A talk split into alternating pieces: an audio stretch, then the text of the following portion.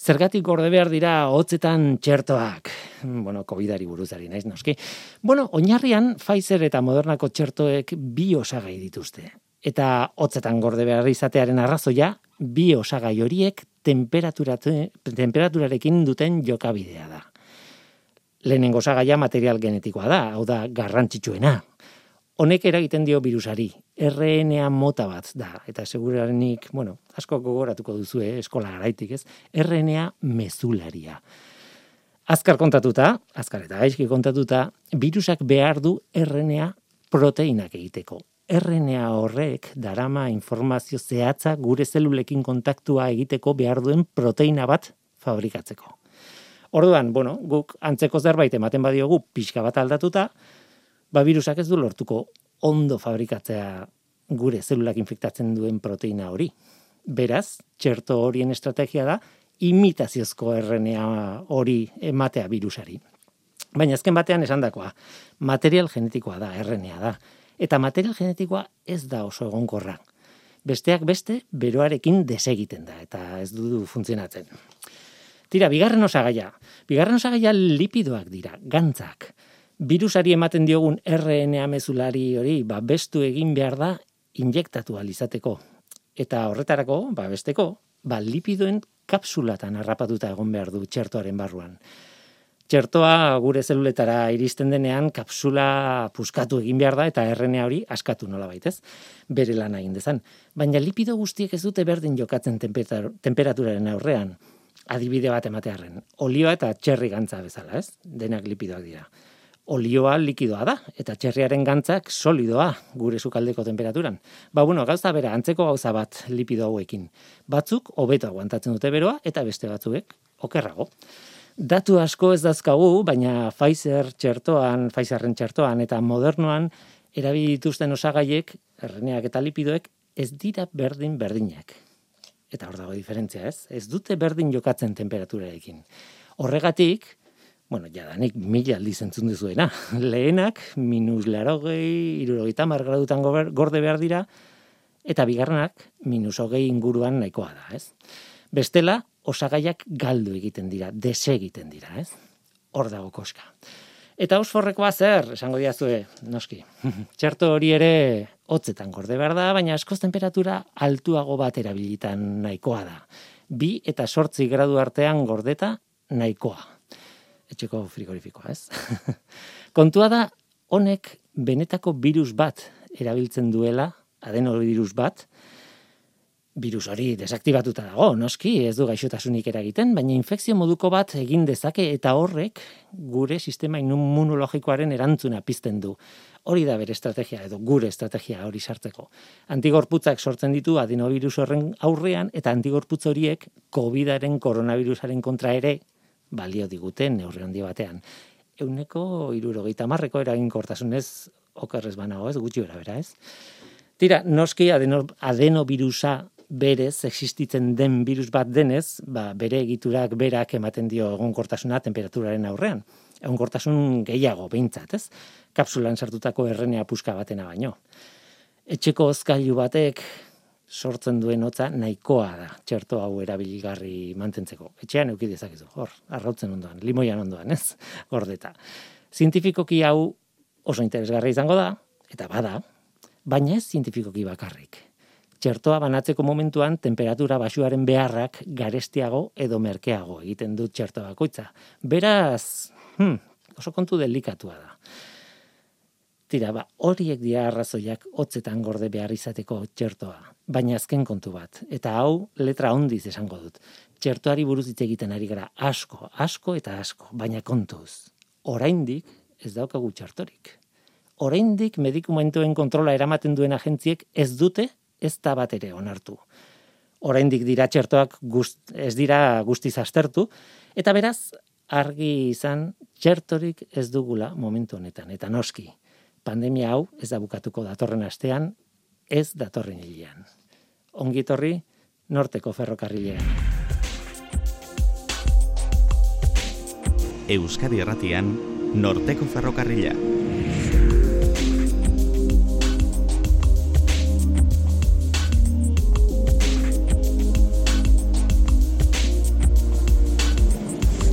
Kaixo denoi zer moduz, behin eta berriz esan behar da, kontu zorendik ez dugu COVID-aren aurkako txertorik. Ni Guillermo Roa naiz eta entzuten ari zareten hau, Euskadi Irratia.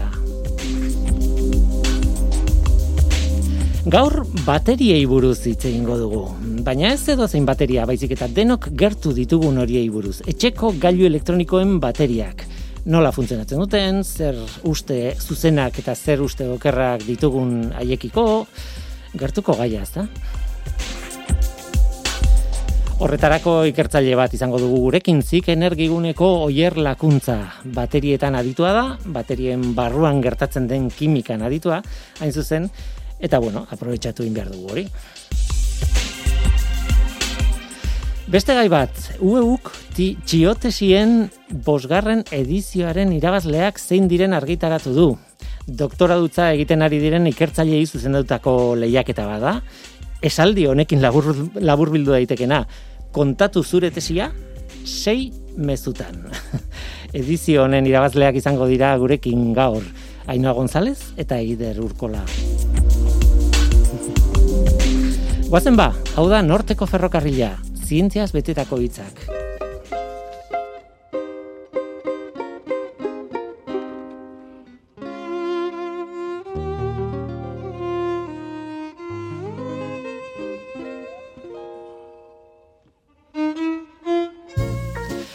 Batzuetan zalantza egiten dut.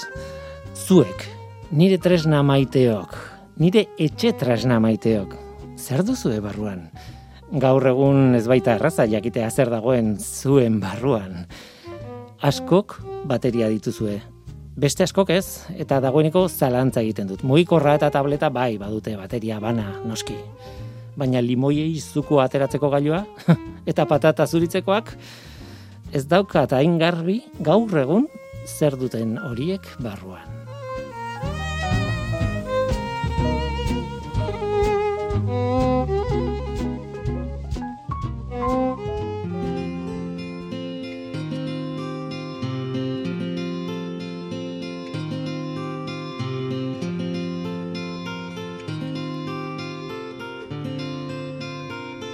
Begiratu zure ingurura, metaforikoki bada ere. ez aldezu ikusten gailu elektroniko pilo bat zure inguruan, zientoka akaso ez? Horietako bakoitzaren barruan, bihotzean esango dugu, edo gehienetan bintzat, bateria bat dago. Zik energiguneko oier lakuntza, kaixo ongitorri? Kaixo. Zuk bateriak ikertzen dituzu, zuk kimikaria zara, kimikari kuantikoa gainera, eta bateriak ikertzen dituzu. Zuk ingurura begiratzen duzunean ere leku guztietan bateriak ikusiko dituzu pentsatzen dut, ez?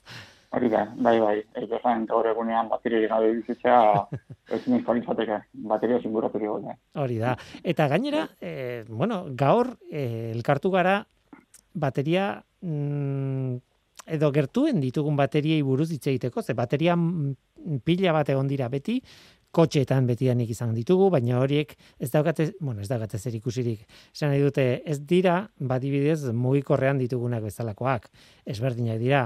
E, mota askotako bateriak daude, baina, igur, ugaritu zaizkigu pila bat mota jakin bateko bateriak, ez?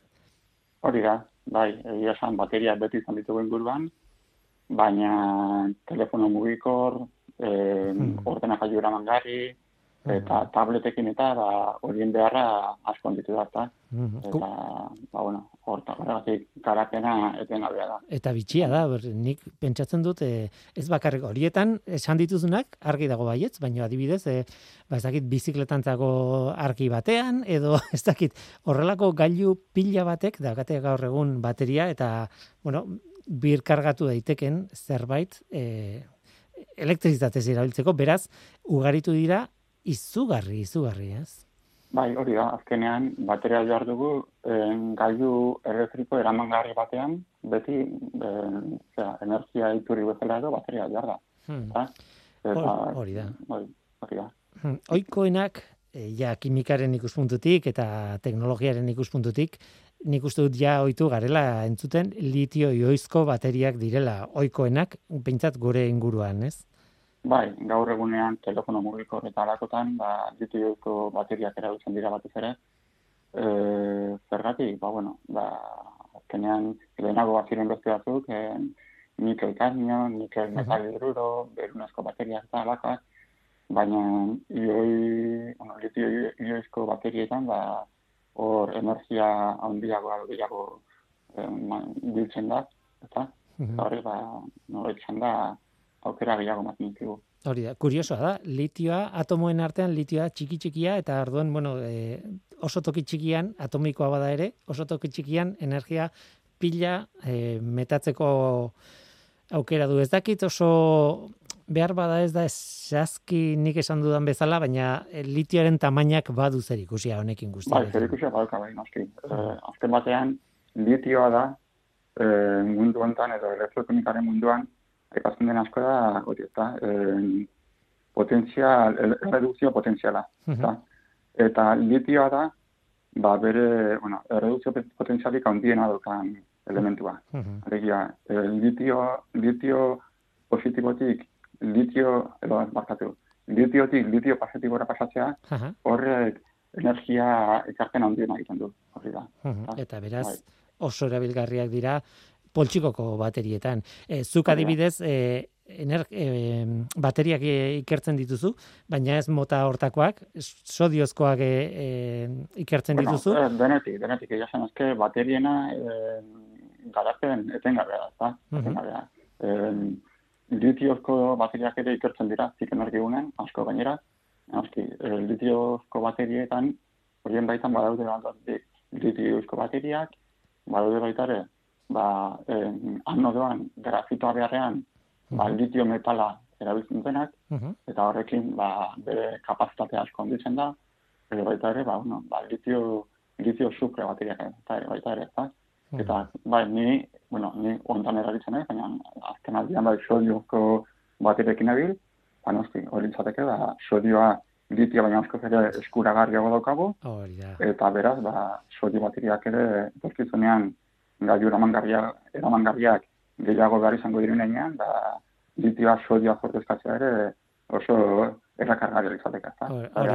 Hori da, itxasoak adibidez, sodio pila badauka, adibidez, ez? E, hori da, bai, bai. Baina, bueno, ez da toki bakarra, klaro. uh nik beti lotzen zintu da sodioarekin.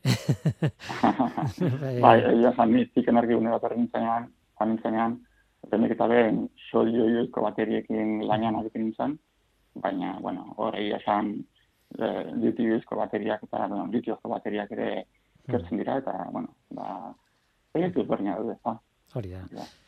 Gainera, nik proposatzen nizun e, gaia gaurko, e, bueno, gaurko elkarrizketarako eta gaurko solasaldirako, hain zuzen ere zen, e, guk inguruan eh, nolabait maila etxeko mailan, maila domestikoan inguruan ditugun bateria horietara jotzea alegia litio ioizko bateriak eh horri horiei buruz hitz egitea, ez? Ez hainbeste laborategi mailan edo kimika teorikoaren mailan, baizik eta bueno, maila praktiko xamarrean, ez?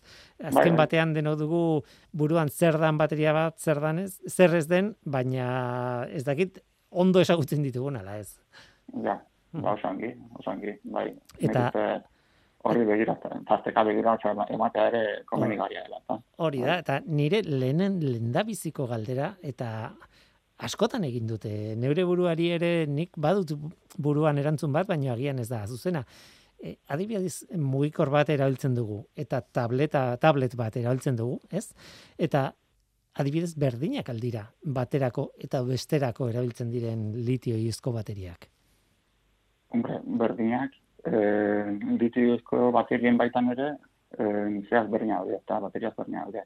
Azken batean, eh, litiozko bateria batean, bateria gutxeran bezala, eh, anodoa eta katodoa daukagu, eh, anodoan, litiozko baterietan, grafitoa izaten dugu, eta gra, grafitoa kargatzen denean inguruko litioak bertan, bertako elektriekin eta litio atomak dira grafitoko safren artean edo, biltzen dira, baina katodoaren arabera ere, ba, este, bueno, ba, bateria ezberdinak izan ditugu, eta, uh -huh. e, bai, katodoa izan daiteke bidez, e, burdin eta litiozko fosfatoa, edo, edo kobalto oksidozko zera katodoak ere bai, orduan, e, zera katodoaren arabera, ba, reakzio ezberdinak izan ditugu.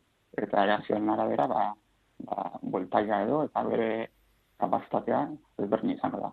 Baina esan dezagun, e, oinarrian, ditibizko bateriak eta ez alegia, e, telefono mugikorrek edo tabletek eta e, zera, berdin txorra egiten dela. Eta, Katodo berdina daukate biek. Bai, antzekoa, horreta. Oinarrian berdina.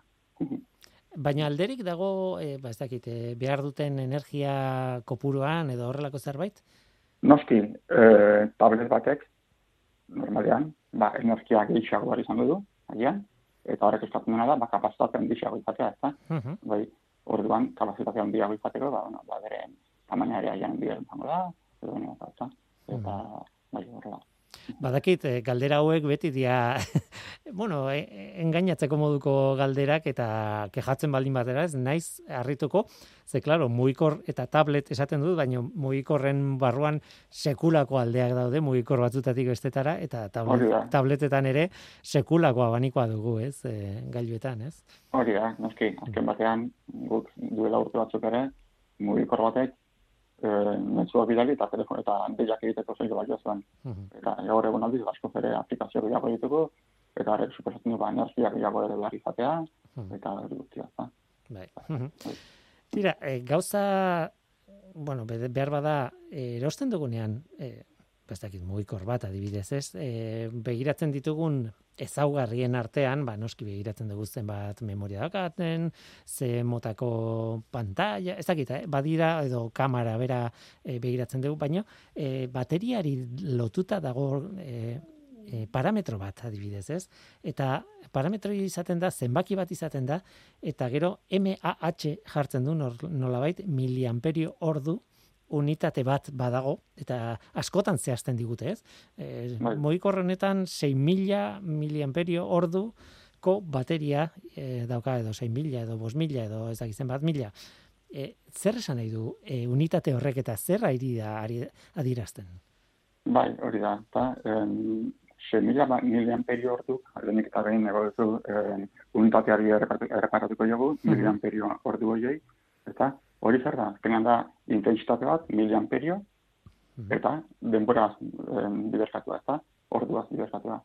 Orduan, horren, bueno, em, bai, oksidoren txortan guran ez baina, buruan ez daukat, baina hori izateke, azkenean karga bat, em, kulomben antzekoa, bueno, be, zer bat. bai.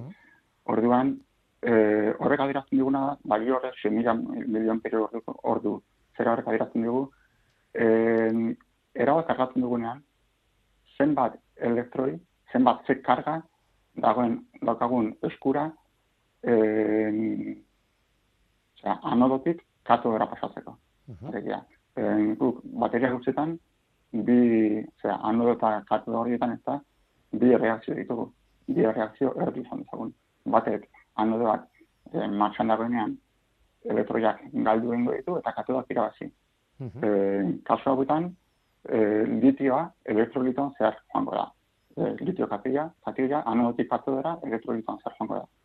Eta eh, elektroiak joango dira kanpo eroala baten bitartez bai, kable baten bitartez edo.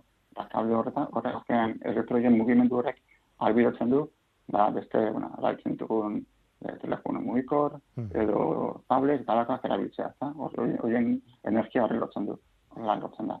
Orduan, ba, 6.000 miliamperio ordu horrek adiraz- adiraziko duke, zenbat karga daukagun eskura, ba, hori erabilua izateko. Eta, e, eta adibidez, ba, miliamperio ordu horrek adierazten duena da, 6.000 miliamperio ordu horrek adieraziko dugukena da, e, 6.000 miliamperioko e, intensitate bat ordu batean iraungo lukeela. 6 amperioko intensitate bat ordu batez e, albidutuko ligukela bateria horrek. Hori da.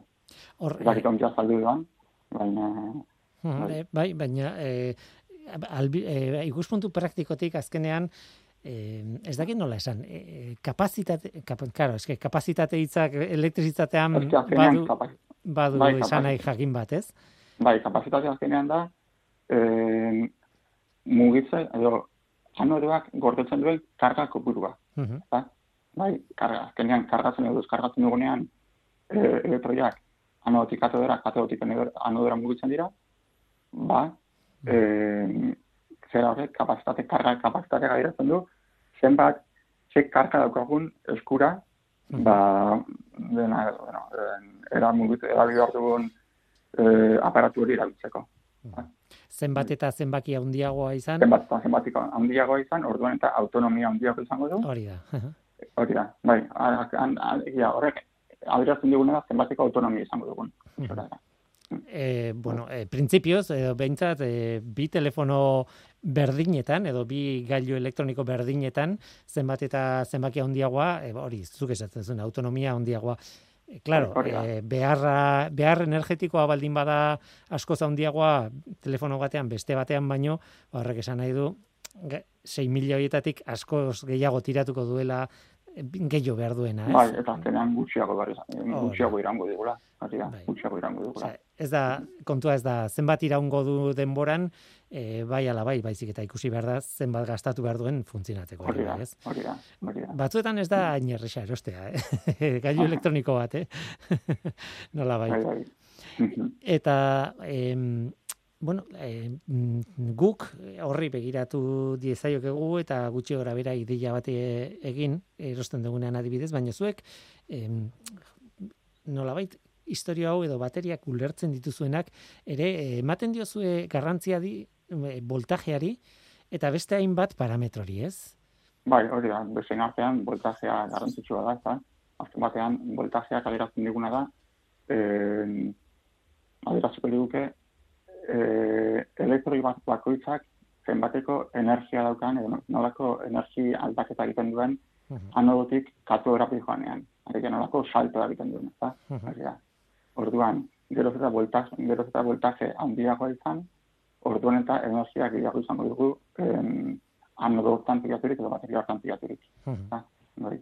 bai. Eta, noski, gero eta horregatik, em, ditu bateria hauek, askotan, power bank izenez ezagutzen dira, bai. edo power bank bai, hala ezagutzen da, eta egin batean zerrati da hori, ba, bueno, ba, lehenago erabiltzen ziren, apendik ere erabiltzen diren, ba, nikel, nikel kadmio, nikel metal hidruro, galako olako baterietan, e, bat koma bi, bat koma lau, e, boltzioko boltzari ezatzen dugu. Uh -huh. Eta aldiz, kasu hauetan, e, telefono mugikortan eta erabiltzen dugu baterietan, ba, iruko mazaz, iruko mazortziko boltzari ezaten dugu. Aha.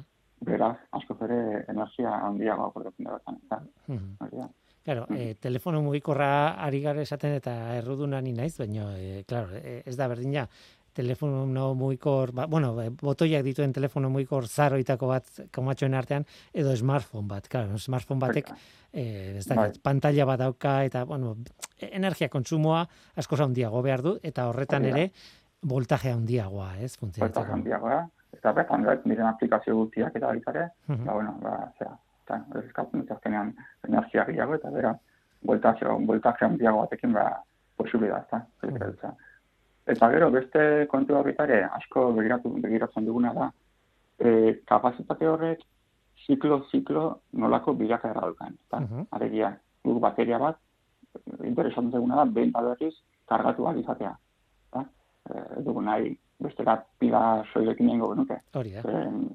Buratzen denean, ba, pila kalot eta kitxo. Eta jazta. Baina, bateriekin nahi duguna da, behin da berriz erabila izatea. Eta hori ban, gertatzen dena da, azkotan, begiratu zena da, kapazitatu hori nola mantentzen den ziklo bat bestera. Uh -huh. Eta, e, azken batean esan duan duzela, e, bi reakzio ditugu, reakzio horiek aldi dutzeko komposatu batzuk dauzkagu, eta komposatu horiek e, litioa sartu edo litioa ateratzen diren ba, e, transformazio batzuk izan, izan ditzakete, eraldaketa batzuk izan ditzakete. Eta ondorioz, ba, bere kapazitatea ere, e, gutxitu joango da. Gutxitu joaten da askotan, eta hori gutxi interesanteguna da, hori alik eta ba, gehien irautzea kapazitatea horrek. Hori da, azken batean karga kopuruak egiten du, bueno, pix, e, bateriaren bizitza e, galtzen doa, nola bait, e, eta orduan karga karga kopuru bat e, izaten du, ez? E, ez dakitzen bat aldiz kargatu daiteke asko nos, normalean, baina e, ez da betirako, ez du beti berdin funtzionatuko erosi ezun egunean eta handik bi urtera, ez? Hori da, hori da. Azkenean, askotan gertatzen da, ezta? Bateria honek lehenago sei egun irauten zizkidan, eta orain egun batean ja kargatu gara. Hori da, hori da. Hori, hori da. E, galdetu nahi nizun nik, proposatu nizunean e, elkarrizketa hau eta gai hau, e, mito bat etorri zitzaidan burura, baina e, nik uste dut mito bat dela, edo garai batean denok entzun degun, entzun izan degun zerbait ez, eta garai batean esaten zuten, bari, bateria e, komenizela era bat deskargatzea kargatzen hasi baino lehen. Eta nik hori entzun da neukan, ez dakit egia den edo ez den egia, eta ez dakit hori aldatu den egia baldin bada e, inoiz beharrezkoa izan alda, e, era bat deskargatzea kargatu aurretik? Gaur, ja, bueno, azten aipatzen diren kontua da, ez da? Eta nik esan nuke, ba, ez ez, ez da? Uh -huh. Alegia, em, bateria bat gutxiago, gutxiago erauten bat bateria batek, eta ba, bere baitako eh, komposatuek, jarreroko komposatuak adibidez, ba, eraldaketa bat izan duelako, edo, uh -huh. edo, zera, orduan ja, elektroi gutxiago jaso izango dituelako. Eta, baina gehiago da gutxiago, ba, ziraten, bai, eta ian, kasuren batzutan, horrela izango da, eta, baina ez nuke esango hmm. e, erregela orokor bat egin, bat egin dezakegun horrekin. Eta, bai, ez, dugu eskatu behar orduan horregatik, eta ez dugu bizitza luzatuko, e, ba hori, era bat deskargatzen dugulako, edo, ez, e, ez, ez? Ez, ez, ez. Bueno, e, bukatzeko galdera bat egin nahi zute, bueno, askotan aipatu ditugu telefonak nola ez, asko smartphoneak, aipatu ditugu tabletak ere bai eta zuk ere aipatu zu power bank hauek deala azkenean bateria esternoak nola bait, ez? E, poltsikoan nola bait bateria extra bat eramateko modu bat. E, salto egin nahi dut pixka bat zientziatik kanpora, bueno, baina ez, ez gehiegi, ez? E, badago e, muga bat, adibidez, egazkinetan mota hortako kanpoko bateriak sartzeko.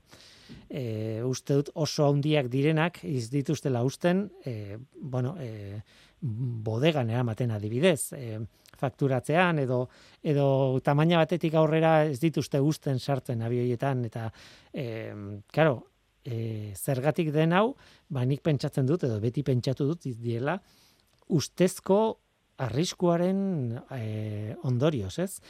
Ez luke behar eta ez dire ez dira lertuko, baino eh, bateria batek izan dezaken arriskua izatekotan leherketa batena da. Bai, azkenean, eh, kontuan hartu dugu, bateria batek energia gortotzen duela. Uh -huh. eta, eta gero eta bateria, ba, gero eta eh, bateria duela, eh, bueno, eh, kapazitate handiagoko bateria batek, orduan eta energia gehiago izango du. Eta kasu, gerta daiteke, kasu zoritxarreko ematean, ba, lerketa hori berentan provokatu izatea. Mhm. Baina, berzazten baita ere, ba, egoera temperaturek eta alako egoerek ere, alako aldaketek ere, ba, zoritxarreko istripuren baterak enitzakete. Mhm. Ba, bai. orduan, ba, istripu hori, orduan eta kaltegarriagoa izango da, geroz eta e, kapazitate handiagoko bateria izan. Hmm. Bai. Orduan nik ere horregatik izango dela, suposatzen dut. Nik ez, ez bai nuen horren berri ditu. Egia esan, eh, nik ez dut ezagutzen istripurik, olako horik, baina, eh, bueno, segurtasunak bai. ala eginduta, ba, bueno, esan nahi dut zentzua badauka, ez? Kimikari bai. entzuten badiegu, haiek beti esango digute litioak berak, eh, bueno, erreakzionatzen duela, adibidez airean dagoen e, ezetasunarekin, eta bar, esan nahi dut oso gaizki joan behar du e, historiak iztripo bat izateko, baina, klaro, teorikoki, teorikoki, azkenean, egon liteke moduren bat e, iztripo ez behar bat izateko, ez? Bai, bai, bai, hori da, azkenean, hmm. ba, bueno, ba, horre reakzio bat dago, gertatuako izateke, eta inguru baldintzen arabera, da, ba, gertatu bat ez dukena, ba, gertatzea posible da. Hmm.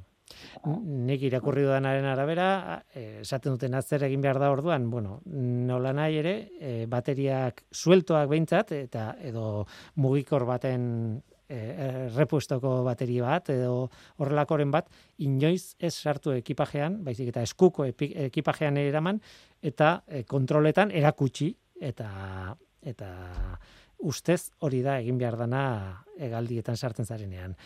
E, hor usten dut, hori da nik irakurri dudana, areago, ba. arago ezin dute kontatu, baina, bueno, e, nik uste dut horren zentzua baldin badaka, hori dela, ba, ez? Bai. Ba, segurtasun bai, kontuak, ez? Azken batean.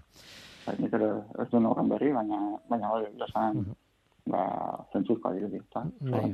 Hmm, bai. Gero, legeak eta daude, ez? Nik uste dut, 2008an aldatu zela lege bat, horri buruz, eta bar, baina datu askorik ez daukadan ez, ba, hemen isilduko naiz, dala bai. momentu ona isilteko. E, nola nahi ere, litio ioizko bateriak, e, ba, azkeneko galdera bat egingo izut, eta erabat planifikatu gabea, eta mundua aldatu digute, ez da? egin dute edo eginko dute Egin dute, ez? Nik, ah, esango nuke, bueno, e, zuk abertze esaten diazun, baina nik esango nuke litiozko, litio ioizko bateriek mundua aldatu dutela dagoeneko, ez? Bai, azkenean, azken batean, e, litio ioizko bateriak izan dira e, gailu eramangarrien irautza hmm. albidatu dutenak. Eta, e, litio ioizko bateriari gabe, ba, ordenagailu portatiak, e, telefono mugikorrak, alakoak, ez izateke, ez dirateke posible izango. Hori da. Eta, eta, bueno, eh, hau azkenean, da, irautza bat izan da. Hmm. Ba, oier, lakuntza, baterietan aditua edo bintzat bateriak ikertzen duen pertsona, eskerrik asko gurekin izateagatik beti bezala, eta urren arte. Eskerrik asko zai. Zientzia.eus, leio ireki bat zientziaren mundura irratia, telebista, artikuluak, irudiak, soinuak, Elujar Fundazioaren kalitatea zure eskura klik baten bitartez. Zientzia.eus, zure lotura zientziarekin. Ora, ingoazen begiratzera zertan ari diren ikertzaile batzuk, oso modu kuriosoan. Kontatu zure tesia sei mezutan. Twitter tartean egonda, deno dugu mundu e, buruan aber nolako mezuak izan behar duten gutxi gora bera, ez? Hori da UEUk urtero urtero proposatzen diena e, doktora dutza tesia egiten ari direni edo egin berri dutenei edo hor nonbait, ez? Eta hau da, sei, e, bosgarren, bosgarren edizioa urtengoa, bosgarren edizioa izango da urtetako lana sei mezu txikitan laburtu behar da. Eta gaina eski lan hori, batzuetan ez da erresa kontatzen. Tesi bada, tesi zientifikoa edo ez, eta baina nola nahi ere, ikertzen ari dan zerbait berria da. Zer, komplikatua da. Beti da komplikatua. Ainoa González, kaixo? Kaixo. Eta zorionak. Mil esker. Zuzara irabazletako lehenengoa, lehenengoa ez edo bat, Eta Aider Urkola, kaixo? Egunon. Zorionak. Eskerrik asko. Zuzera, bestea, eta gainera oso tesi ezberdinetan e, zaudete. Biei, pentsatu den nola orkestu mm, bi ikertzaile hauek, eta buratzen zaidan titulotxo bakarra da, Euskal Herriko Unibertsitateko ikertzaileak zaretela. Baina naski, oso oso ezberdinak, ez? Arlo ezberdinetan, ainoa, zu nundik zatoz, zer, nun zauden, nun dago zure tesia, nun zegoen? Ba, e, ni farmazialaria naiz, eta e, farmazia fakultateko nanobiegel taldean egin nuen tesia, eta bueno, orain baita ere an, lan egiten dut ikertzaile bezala. Mhm. Beraz, espero dugu, zintziako zerbait, Bai, bai, hori da. Eta, e, orain irakurriko dut zure tesiaren izenburua, baina utzi zu esaten, izenburua beldurtzeko modukoa dela. bai, bai, egia zan luzea da, baina, bueno, tesian egin genuen guztia islatzeko, ba, beharrezkoa zen. Baina, esan behar da, bueno, zure hainoa zientzia edo estandarrean edo zailkatzen dugun horietako bat dela, baina ikerketa guztia ez dago zientziaren barruan. E, eider, zure tesiak ez daga zerikusirik zientziarekin printzipioz, baina ikerketa da, gogorra da, luzea da, eta, bueno, baita ere, ez dakit, e, izenburu irakurrita, sorpresatxo bat badauka behintzat, zenburuan, ez? Bai, bai, badauka, badauka. Non dizatozu? E, ni ikusentzunezko komunikazioan gerra duatu naiz, EH1, ondesan ez duen bezala, Eta nire tesia dago zentratuta batez ere zinean. Nik egiten den lana, o, nire tesia zentratzen da mak iker, ikerketa taldean. Mhm. Bai. Ez da, zientzia, ez da berez e, Norteko Ferrokarrila programa honi e, dagokion e, gai mota, baina zintzen dudan kanpoan utzi nahi. E, aitor, bueno, ondo kontatu behar dira gauzak eta hemen bi irabazle daude, esan nahi dut, e, eta lan sekulako egin dituzue biak, bai tesian eta bai e, zera, txio hauetan, tesia laburbiltzeko esfortzu horretan, ez? Hori, pentsatzen dut eh, betikoa, ez? E, taberna batean norbait ezagutzen duzuen, eta zuk zer, zertan egiten duzu lan, eta hor dago esfortzua, ez? Zuek hainoa zer esaten duzu? Ba, horrela asko labur bilduz, ba, zelula amen efektu terapeutikoa sustatzen duten matrizeak diseinatzen ditugula. Mm, ez dakit horrekin galdu egiten duzun jendea, eh? Taberna batean. Agian bai. Eta zuk eidar?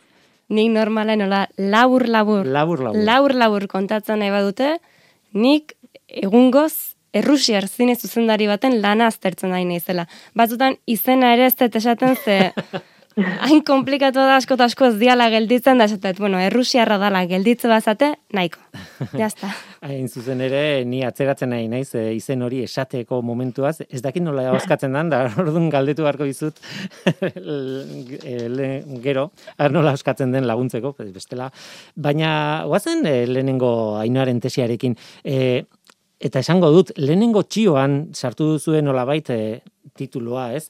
E, zure lehenengo txioa ainoa, izan da, azken lau urteetan, zelula hamen efektu terapeutikoa hobetu, hobetzeko asmoz, zelula estromal mesenkiamel, eh, mesenkiam, parkatu, mesenkimalen eragin immunomodulatzailea sustatzeko bioinspiraturiko hiru dimentsiotako sistema funtzio anizdunak izenduta, izendatutako tesian egin dut lan. Guazen azalpenarekin, eskerrak hori esaten duzun bukaeran. e, nik uste dut zure tesia orkesteko arazoa hitzak berak dira. Ze azken batean zelula estromal mesenkimalak, eh, orain ondo esan, uste dut ondo esan dudala, azken batean da, embrioi batean, topat, toki jakin batean topatze ditugun zelula ama batzuk, kriston potentzialidadea daukatenak. Ez alda hori? Bueno, egia esan, ba, e, guk organismoan ditugun zelulak dira. Zel, e, zelula estromal mesenkimalak, ba, zelula amen artean, ba, mota zehatz bat dira. Mm. Ez du zertan embrioiakoa izan, ez? E, hori da. Hori da, guk, Mhm. e, gure e, ba, hori, e, gizakien batez ere gantz, e, gantzean, e, ezurmuinean adibidez dauden zelulak dira. Mhm. Zure bigarren txioa. Zelula amek erantzun immunea moldatu dezakete mekanismo desberdinen bidez. Haien artean, ekoizten dituzte faktore immunomodulatzaileen askapena garrantzitsuena izanez. Beraz, alternatiba interesgarria dira gaitz immune ugari tratatzeko. Hor lotzen ari zara, zelula amak eta sistema immunologikoa nola bait. Bai. Bai, e, zelula hauek e, ezaugarri terapeutiko interesgarri bat dute eta hori da e, e, immunitate sistemaren zelulen funtzioak nolabait erregulatu ditzakete. Orduan, ba, e, zenbait gaixotasunetan immunitate sistema ondo ez da biltza eta zelula hauek ba, egoera orekatu dezakete. Hmm. Zure diskursoa gainera ondo itxu- eh, egituratuta dago, hirugarren txioan arazoen berri ematen duzulako. Zoritxarrez, zelulamen zain barneko administrazioa egitean, pazientearen immunitate sistemak zirkulaziotik ezabatzen ditu, terapiaren eraginkortasuna erabat mugatuz. Arazoak. Bai, hori da. Hor- hori da, ba, nire tesian e, e, Konpondu nahi zuna, ez? Bai, konpondu nahi genuen Hmm. arazoa, bai. Uhum. E, laugarrenean, sartzen zea, zertaz eginda dagoen, e, zuek erabiltzen duzuen hidrogela. Sistema, kolag, sistema kolagenoz eta alginatoz eratutako hidrogela da. Zelula amak hidrogel horretan kapsulatz, kapsularatzean bi abentaila nagusi ditu. Zelula amak pazientearen immunitatetik babestuta zaude, daude, eta bigarrena faktore terapeutikoak askatzeko duen gaitasuna bultzatzen da. E, ez dakit oso ondo irakurri dudan, baina azken batean e, marabillosoa da hidrogel horren bitartez babestu egiten duzu ez zure gorputzetik, azken batean erabiltzen badezu terapeutikoki, zure gorputzak ez dio eragiten, nola baitez. Hori da. eta gero, e, claro, e, faktore terapeutikoak askatzeko duten gaitasuna azpimarratu nahi zu, ez? Bai, azken finan, guk e, hidrogel hauek diseinatzean, ba, e, matrize, zelulak bizi diren matrize naturala e, ba, imitatu nahi dugu. Orduan, ba, han faktore terapeutikoak e, askatzeko behar dituzten baldintzak e, daude eta horregatik ba, zelulak ba, hobeto daude hidrogelaren barruan. Bosgarrena, hidrogela gorputzaren kokapen ezberdinetan administratu daiteke, esaterako larrua zalpean. Horrela, administrazio bakar batekin zelula amek faktore terapeutikoak etengabe askatzen dituzte epe luzez pazientearen bizikalitatea eta nabarmenean hobetuz. Erresa erabiltzeko. ez? Hidrogela erabili dezakezu, injekzio txiki batekin e, azal azpian, ez? Larrua azalpean. Hori da, larroa salpean implantatzean, ba, ja, epe luze zelulek faktore immunomodulatzaile hauek ekoizten eta askatzen dituzte, eta orduan pazienteak ja, administrazio bakar horrekin, ba, e, egoera ideal batean, ba, nahikoa izango zuen, ba, gaizotasuna tratatzeko. Eta azkeneko, azkeneko e, txioa, oroar, gure maitzekin, zelulak kapsularatzeko irudetako sistemen garapenean aurrera pauso bat eman dugula esan dezakegu. Zelula ametan oinarritutako terapietan implikazio garrantzitsuak dituena. Eta hemen bai galdetuko dizut ja eh, modu orokor batean zelula amak izan dira modu terapeutikoan erabiltzeko ze horretan izan zuten oi hartzun sekulakoa hasieran gero ikusi izan sekulako problemak emate zituztelak e, zituztela ere bai eta orduan oi hartzuna pasatu danean hor zaudete zuek konpontzen, e, ez dakit, agertu diren problema guztiei konponketa bat bila, konponbide bat bilatzen, ez? Hori da kontua. Bai, hori da, azken finean, ba, egia da zelula hauek e, oso interesgarriak direla, ba, e, ezaugarri terapeutiko ezberdinak dituztelako, baina e, zelulak administratzean batez ere, ba, arazo asko sortzen dira, ba, zelulen bideragarritasuna sustatu behar delako, baita ere erretentzioa, eta orduan ba, erronka horiek e, konpondu behar dira oraindik eta horretan gaudegu. Mm. Aizu, marabila bat ziren, fantasia bat ziren, dena konponduko genuen honekin, ez? Bai. Hori askotan gertatzen da, ez? E, horrelako gauzak topatzen diren, eta zelula amak, bale, ba, sekulakoa dira, ez? Zen edut, e, zintzialari bat entzat izan ziren, ostra, zelula amen kontzeptua, wow, batean, irauli egin zuen dena, ez? Baina hortik e, titularretara, ez dakit, salto handiegia eman genuen akaso, ez? Bai, askotan gertatzen da hori, baina lan asko egin behar da aurretikan. Mm. E, erabiltzen ari gara, zelulamak momentu honetan? Ba, modu, modu terapeutikoan esan dut, eh? Ba, gaur egun badaude entzegu kliniko asko, uh eta e, konkretuki e, guk erabiltzen ditugu zelula amak ba hori e, immunomodulatzaile bezala.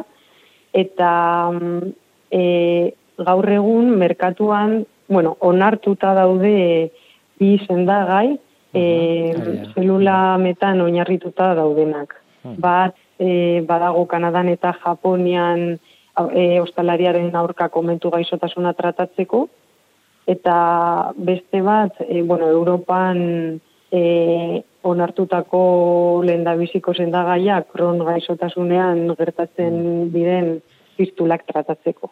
Beraz, itxaropena badago. E, bai. Itxaropena izateko motiboak badaude, ez? Horein gutxi dira, eta lan asko falta da, baina, bueno, e, gutxienez, e, zendagai hauen onarpena, ba, hori, itxaropen itzaro pentsu hmm. usten gaitu. Eta bai. horregatik zaude hor. zu, bai. zu, zure ingurukoek, eta ez dakitzen bat milioi pertsonek eh, munduan, bai. bai. Egiten zuelan desente. Eider, ulertu aldezu, hainoak zertan egiten du lan? Bai, gainetik bai.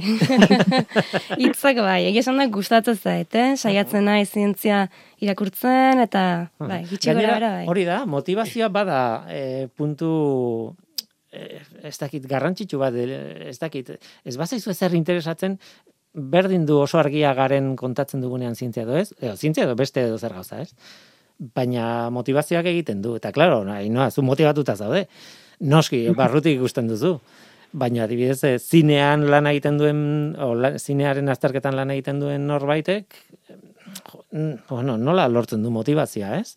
Claro. ez dakit. Tira, ba, guazen buelta ematera denai, eta guazen nahi derren tesiarekin, eta ea zer iruditzen zaizun hainoa. Em, ezin dut gehiago atzeratu. Esan behar dut, zine zuzendari honen izena. E, Andrei?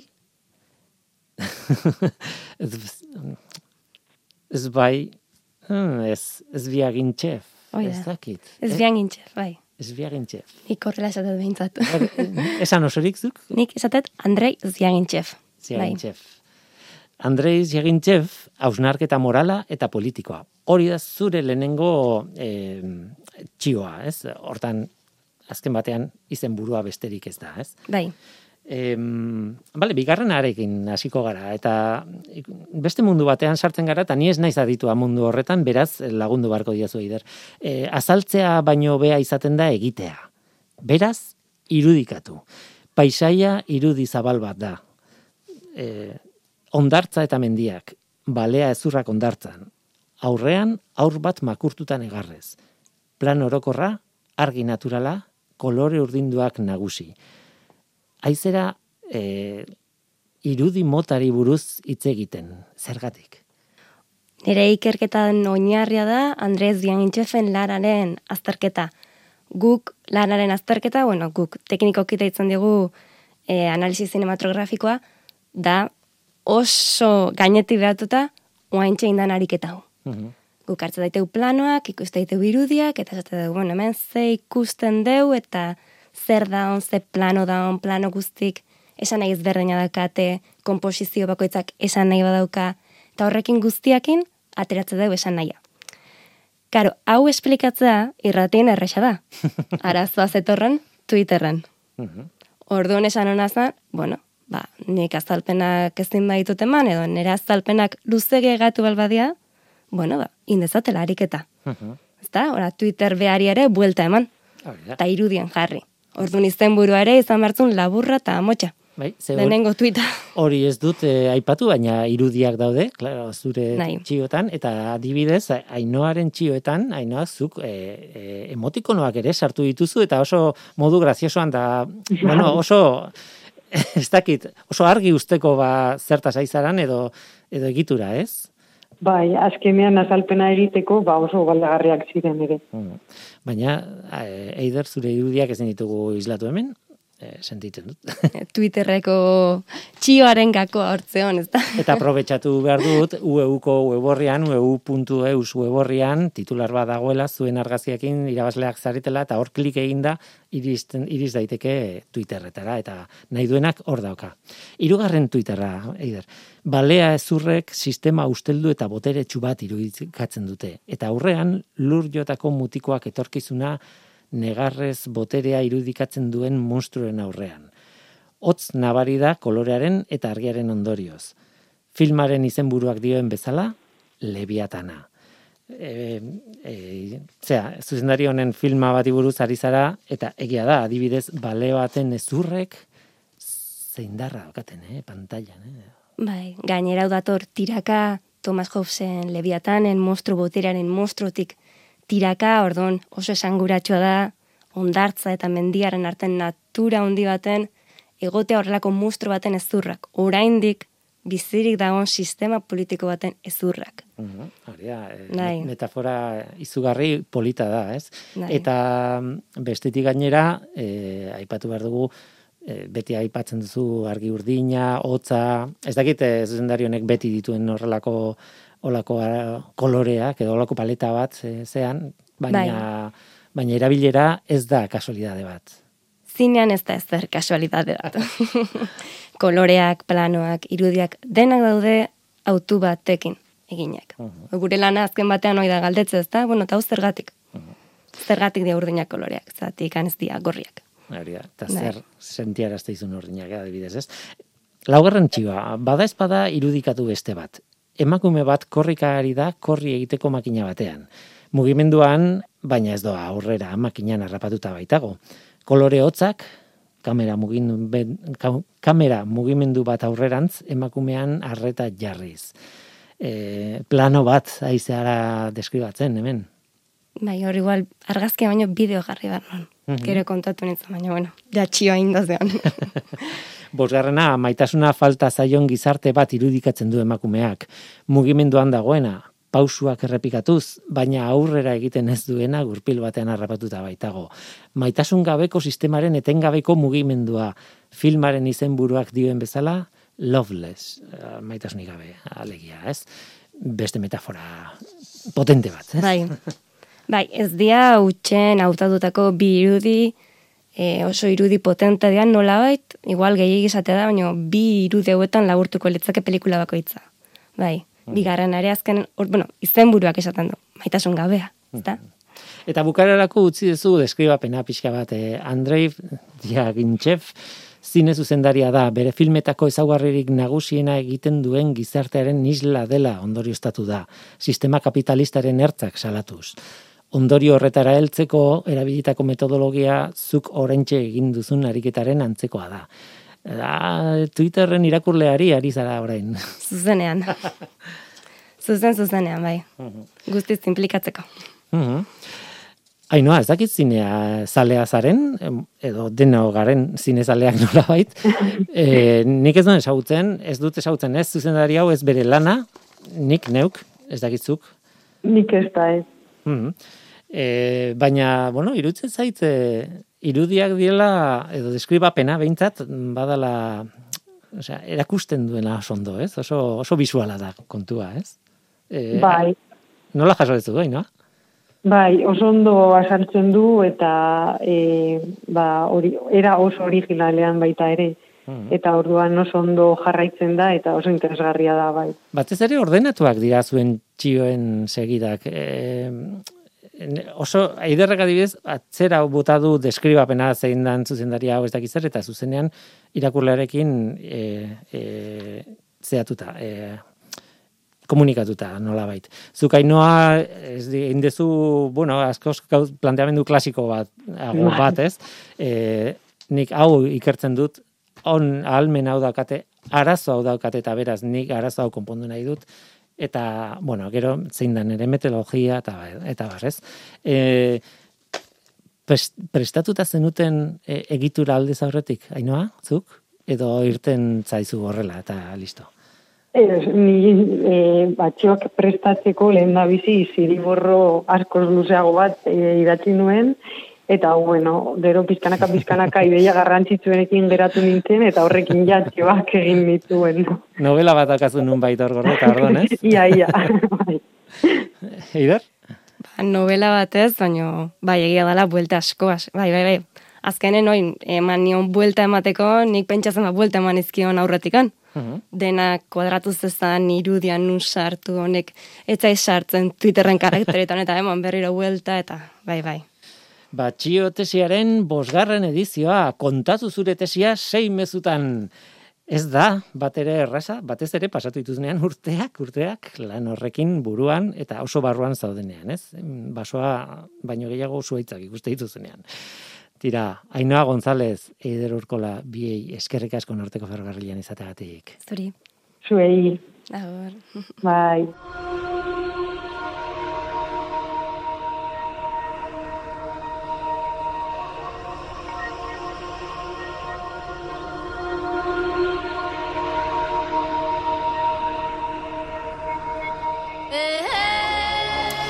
Ba, onaino gaurkoa, gurekin gaur oier lakuntza Ainhoa González eta Aider Urkola. Irurei, eskerrik asko eta baita zuri ere entzule, hortzaude irratiaren bestaldean. Zu hor, eta gu hemen gaude.